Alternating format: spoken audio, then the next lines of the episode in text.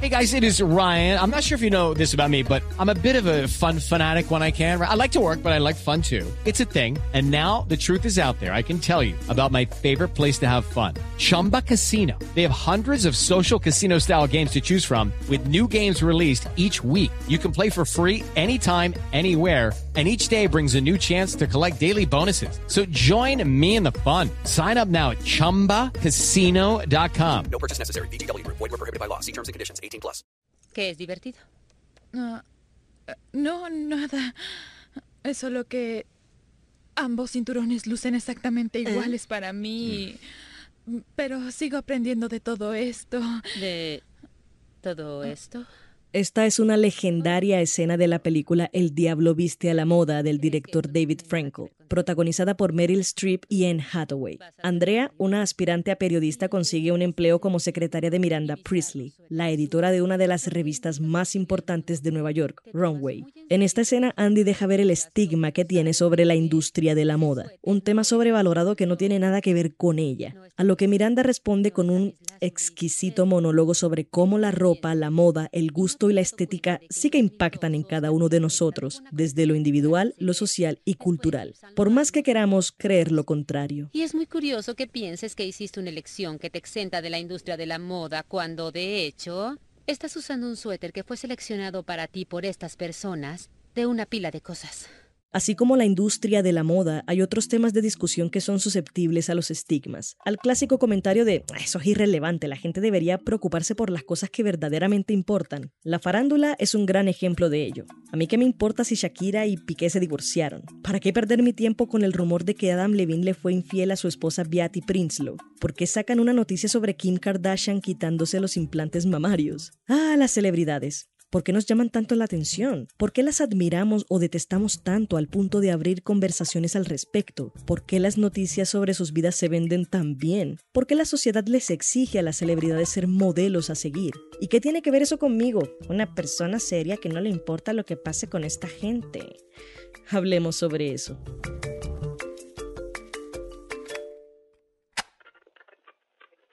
Esto es Impertinente. Mi nombre es Paula Cubillos. Quédense con nosotros.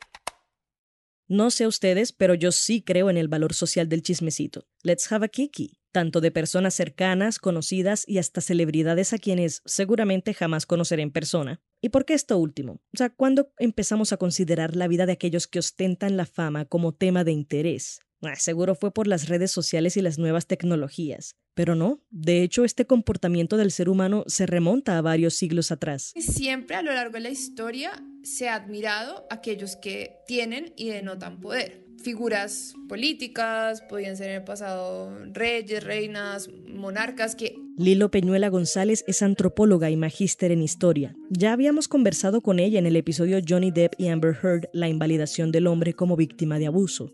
Entre sus temas de interés se encuentra la creación de contenido sobre cultura pop, celebridades y moda, todo desde un enfoque de género. La vida privada de estas personas, por ser personas públicas, resulta como de mucho interés para nosotros y creo que hasta a veces no, nos pasamos esa, esa línea, ¿no? Como que desdibujamos la línea entre lo privado y lo público. Nosotros conocemos a Andy Warhol como pues un artista del arte pop, los cuadros muy famosos de él, de Marilyn Monroe y otras figuras en diferentes colores, digamos que la lata de sopa Campbell y demás, pero uno viendo la obra de Andy Warhol se da cuenta cómo él llevó un poquito como la vida de esas personas a las masas. Bueno, ¿y por qué sucede esto?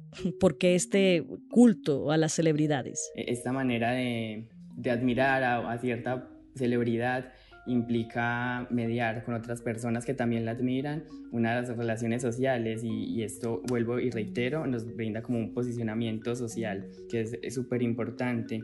Como seres humanos estamos llamados todo el tiempo, más bien estamos construyendo en todo momento de nuestras vidas procesos rituales. Eh, cuando te gradúas es un proceso ritual, es un proceso de paso donde te dice que tú estás haciendo el salto de tu vida como estudiante a tu vida como desempleado o como empleado si, si es el caso. Eh, entonces creo que también esta admiración por las personas va marcando esos procesos en la vida del ser humano, va marcando también en cierta medida esas ritualizaciones, esos procesos que marcan las etapas de eh, a quién admirabas cuando tenías cinco años y a quién admiras ahora y a quién vas a admirar posiblemente eh, en unos años. Luis Miguel Palacio es estudiante de antropología pertenece al semillero de investigación Cultura, Violencia y Territorio del Instituto de Estudios Regionales de la Universidad de Antioquia explica que aquella esencia de adorar a elementos de la naturaleza y dioses mitológicos permanece hoy en la forma como percibimos a las celebridades. Lo que han cambiado son las maneras. Incluso antes de los 60 siempre había rumores, ¿no? Por ejemplo, los actores de Hollywood, del viejo Hollywood, que eran gays. Y se rumoraba, no, es que este es tal y tal y tal. Entonces yo creo que ha sido una combinación de, de medios, del interés de las personas, cómo han cambiado los medios de comunicación, ¿cierto? Porque pues er,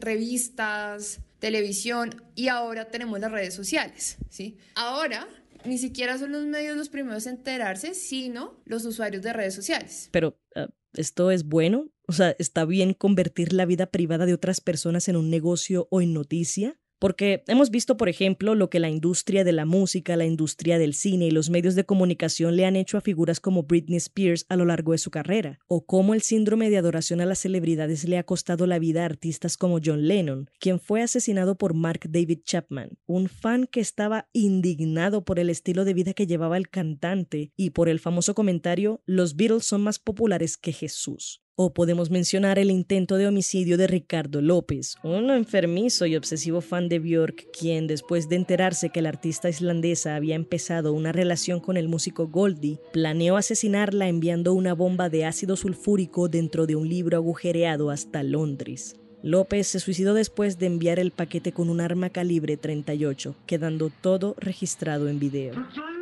Y, claro, como nosotros de alguna u otra manera idealizamos como individuos, eh, impulsados también por el grupo social, a las celebridades, nos despojamos de eso. Y, creo que, que es un, un, asunto complejo, el querer deshumanizar a las personas. Es como que, venga, somos seres humanos y las celebridades, antes de ser celebridades, son unos individuos, al igual que nosotros, y también están en, pro de buscar eh, ese esas relaciones interpersonales más íntimas, más allá de su vida pues en las pantallas, en la música o donde sea que se desempeñen pues y pues ahí sí me remite un poquito a la psicología en tanto la salud mental de, los individuos, sea de la celebridad o de la persona que admira a, a esta celebridad. También está la tendencia a concebir a las celebridades como modelos a seguir, algo que Peñuela relaciona con las industrias. Son estas las que median o establecen la imagen que una celebridad debe mostrar. En los 70s y 80s se vendía al rockero desarreglado y rebelde que no le debía nada a nadie. Guns N' Roses, Motley Crue, Black Sabbath. Luego, en los 90, con la introducción de las boy bands como New Kids on the Block, los Backstreet Boys o UF, se cambió a los chicos malos por los chicos buenos. O sea, Britney Spears sale a la fama a los 16, 17 años y todo el mundo estaba concentrado en la virginidad de una niña. Entonces, cuando Justin Timberlake revela que él le quitó la virginidad a Britney, que además horrible seguir hablando de eso, todo el mundo, no, Britney es mala. O sea, ella dejó de ser una buena persona porque tuvo sexo. Ese modelo no lo vende las industrias y nosotros a veces caemos en la trampa. Tú y yo ya lo hablamos la vez pasada y creo que lo que pensamos la vez pasada cambió totalmente distinto una vez se desarrolló el juicio entre Amber Heard y Johnny Depp. Y es que pensábamos que sí, Johnny Depp solo era la víctima y resulta que no. O sea, era una cuestión muy pesada. O sea, entre esos dos, los dos fueron víctimas, victimarios. Conocemos ahora que, digamos,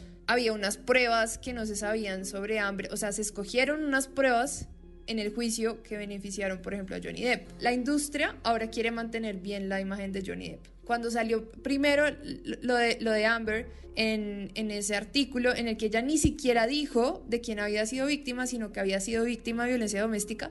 Entonces ahí Disney le volteó la arepa a, a Johnny Depp y le quitó los contratos, lo echó de Piratas del Caribe, bla, bla, bla. Y ahora Disney otra vez quiere a Johnny Depp, porque cambió la narrativa y ahora Johnny Depp es bueno. Entonces son las mismas industrias las que imponen ese... Lucky Land Casino, asking people what's the weirdest place you've gotten lucky. Lucky? In line at the deli, I guess. Aha, in my dentist's office. More than once, actually. Do I have to say? Yes, you do. In the car before my kids' PTA meeting. Really? Yes. Excuse me, what's the weirdest place you've gotten lucky? I never win and tell. Well, there you have it. You can get lucky anywhere playing at LuckyLandSlots.com. Play for free right now. Are you feeling lucky? No purchase necessary. Void where prohibited by law. 18 plus. Terms and conditions apply. See website for details. E- ese código de lo moral, ¿sí? Y nos venden eso y ellos dicen, ellos son eso, y cuando no son eso son malas personas y les volteamos todo y ya no vamos a apoyarlos. Miguel Palacio dice que hay formas que se cuestionan en tanto puedan resultar comprometedoras para la integridad física y mental, no solo de la celebridad, sino del grupo social que la admira. Pero más allá de aquellas excepciones, la relación que establecemos con las figuras públicas es un comportamiento inherente al ser humano, más allá de lo bueno y lo malo. Suena terrible lo que yo digo, pero una persona una vez firma un contrato, así cuando es una figura pública, yo creo que firma un contrato con mi vida va a estar expuesta. Y así no quieran, la exposición es importante para vender esos productos, ¿cierto? Las celebridades saben que su vida privada también es un negocio. Hay unos que optan por ser súper privados y no sé si te has dado cuenta, hay unas celebridades que son súper destacadas en el ámbito en el que, en el que trabajan, pero son súper privadas y, o sea, no dejan que se filtre nada de información. Y hay otras que viven de eso. Por ejemplo, las Kardashian. Esto es algo que vemos con regularidad en Colombia, a pesar de que no tengamos una industria del tabloide tan fuerte como la de Estados Unidos, Inglaterra o España. Los escándalos son una buena estrategia de posicionamiento para celebridades y sobre todo los llamados influencers. Epa Colombia tiene novia, le dio un beso a Lina Tejero, se reunió con el expresidente Álvaro Uribe, le pidió al presidente Gustavo Petro que se reunieran. Algunos y algunas pensarán que las personas inteligentes no caen en esta trampa publicitaria, que eso es para el rebaño. Pero hombre, nada más pretencioso que pensar tal cosa. La relación que tenemos con este tipo de contenido nunca había sido tan interesante. Volvamos a la escena del diablo viste a la moda. En redes sociales no falta la persona que comenta, "Ah, a mí no me importa esto, hablen de algo más importante. A veces como una forma de mostrarle al mundo que se toma muy en serio el contenido que consume. Pero pensémoslo de esta forma por un momento.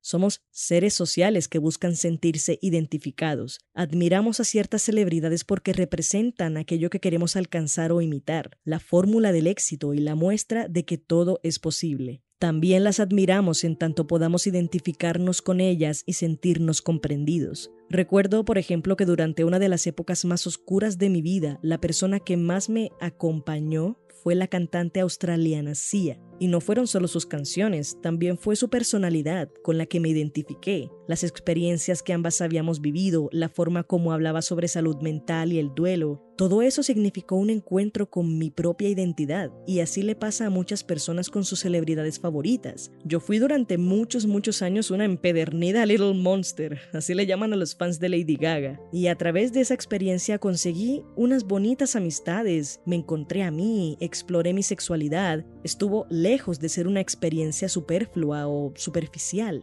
Y a veces se abren espacios de conversación muy interesantes y relevantes a partir de lo que algunos creen son solo banalidades. Ya cuando nos, nos remitimos a hacer esos análisis, uno dice, pues, oye, sí importa. O sea, lo que está pasando sí importa. O sea, que, que Shakira, oye, pues muchas mujeres les ha pasado lo de Shakira que llevan más de 10 años con su pareja, ceden en algo de su carrera y eso para mantener una familia que si es lo que ellas quieren está bien y les pasa eso. También ahorita con lo de Amlevin muchas chicas eran como, Uy, a mí me pasó igual, no sé qué. Entonces sí, como que yo creo que sí, e- es, también hay una cuestión como de identificarse ahí, ¿no? Como uno identificarse con ciertas cosas y ver ciertas cosas que han pasado. Por ejemplo, y yo siempre hablo del Me Too, y es como muchas mujeres empezaron a darse cuenta que habían sufrido violencias basadas en género gracias a que muchas actrices hablaron en el, en el movimiento de Me Too. Es depende del enfoque que uno le dé, ¿no? Si uno como que solo es como, ah, la noticia, ta, pero no ve más allá, pues obviamente uno decir, no, pues eso qué me importa lo que está pasando. Pero si uno dice como, oiga, esto es una situación humana, si esto es, esto es algo que sucede, si en las relaciones sociales, y, y que entonces mucha gente dirá como, no, pues que eso es normal, y, y- y es empezar como a decir como no, es que esto no es normal, o sea, uno no, no debe normalizar ciertas cosas. Y eso también pues ayuda un, un, montón a analizar esas situaciones que suceden. La relación con estas figuras ha ido cambiando con el pasar de los años. Puede que ya no hablemos tanto del culto a las celebridades, pues ahora se les cuestiona más si estas ya no se pueden excusar o esconder en su fama todo el tiempo. Las tomamos como punto de partida en conversaciones importantes. Por ejemplo, durante la cuarentena en 2020 se hizo más visible que nunca la diferencia y el alcance de los privilegios de las celebridades, que hablaban sobre lo difícil que era el aislamiento desde sus mansiones con amplias terrazas y jacuzzis. Y todo esto es un reflejo de aquellas discusiones que como sociedad hemos puesto sobre la mesa. Yo creo que la misma sociedad va marcando las pautas en tanto nos vamos abriendo a las discusiones. Hablar del divorcio antes era un asunto que no se permitía, como también hablar de del homosexualismo, por ejemplo, una, a un hombre o una mujer se le condenaba obviamente si descubrían, entre comillas, que era homosexual. La sociedad va marcando, va marcando esas pautas, en tanto también dentro de la misma sociedad se van dando estas discusiones. Creo que en, en cierta medida hablar temas, por ejemplo, de la salud mental, que poco hemos avanzado, pienso yo, pero sí avanzado, le ha permitido a artistas como, ahorita mencionas creo que a Freddy Guarín y a J Balvin, más allá de sus formas en, en que lo pudiesen, en que lo hicieron, es, es, eso. Es como que la sociedad también va, va abriendo una brecha y va permitiendo eh, esa, ese acercamiento, ¿sabes? Pues como a, las celebridades y, y, a, y, a, que ellas también se sientan cómodas, seguras, mostrando su lado humano. Eh, esto también se va mediando, no, no es como que sea un asunto estático en, en tanto las relaciones que construimos, y, de alguna otra manera creo que también la sociedad está entendiendo que eso le permite como una, un acercamiento con la celebridad, ¿sabes? Las celebridades tienen vidas drásticamente diferentes a las del resto de la población, y no porque vivan experiencias extrahumanas, también atraviesan problemas de salud mental, violencia, depresión, abusos, miedos y más. Y es que también son seres humanos, por más que nuestra propia idealización o la que pretenden implantar los medios de comunicación diga lo contrario. La diferencia está en los consensos que establecen sobre la privacidad, la intimidad y la exposición pública, entendiendo que para algunas celebridades es casi imposible dibujar una línea que los separe. Claro, algunos lo logran, pero otros se sostienen de su obra y de su vida personal. Bueno, pero ¿qué hacemos con eso? ¿Cómo podríamos convertir la farándula en algo, no sé, un poco más diciente y trascendental, por decir algo? Eh, ahora, los medios eh, feministas, independientes, muchas veces hacen análisis sobre casos en los que se involucra eh, no solamente como violencia sexual y violencia física, sino también violencia psicológica, emocional y económica. Cuando, cuando sucedió todo lo de Johnny Depp y Amber Heard, muchos medios feministas nacionales hicieron muy buenos análisis sobre el tema, ¿cierto? Y noticias que salen al respecto ayudan mucho a visibilizar otras cosas, ¿cierto? Que están pasando. Creo que ese es el reto de, del periodismo, de los medios de comunicación, y, creo que ahí hay que hacer un trabajo bastante pedagógico, eh, porque pues, como que la, la, sociedad se acostumbró a eso, a, a, que son chismes, y ahora condenan pues un chisme que salga eh, en las revistas o en, o en los medios digitales, pero siento que no, no son asuntos ajenos y que además se deben mirar como más holísticamente.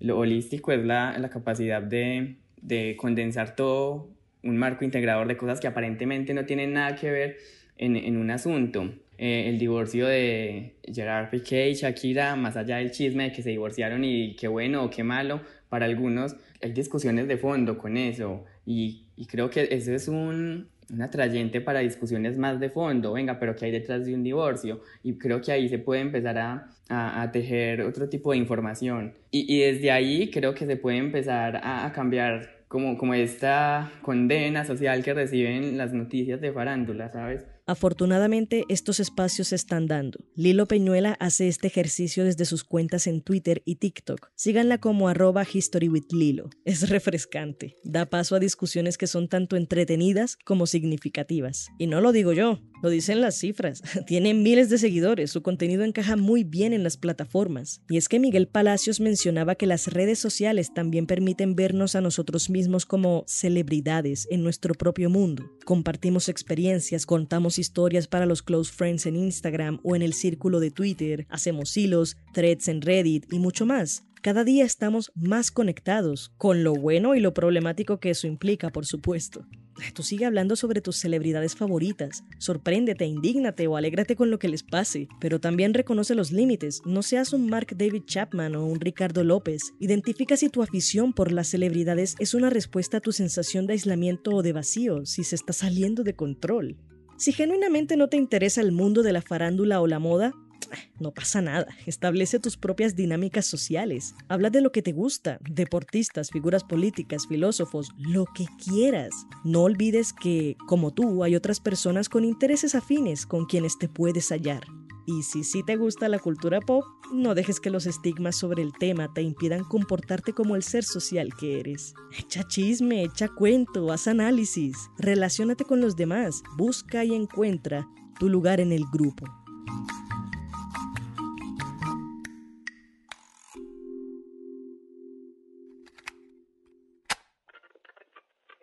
Este fue el episodio 45 de Impertinente, el podcast de opinión de El Espectador. Si quieres escuchar más, entra a www.elespectador.com o a tu plataforma de streaming favorita. Agradecemos a Lilo Peñuelas y a Miguel Palacio por su participación. La producción y edición estuvieron a cargo de Paula Cubillos. Hey guys, it is Ryan. I'm not sure if you know this about me, but I'm a bit of a fun fanatic when I can. I like to work, but I like fun too. It's a thing. And now the truth is out there. I can tell you about my favorite place to have fun. Chumba Casino. They have hundreds of social casino style games to choose from with new games released each week. You can play for free anytime, anywhere. And each day brings a new chance to collect daily bonuses. So join me in the fun. Sign up now at chumbacasino.com. No purchase necessary. BGW. Void were prohibited by law. See terms and conditions. 18 plus.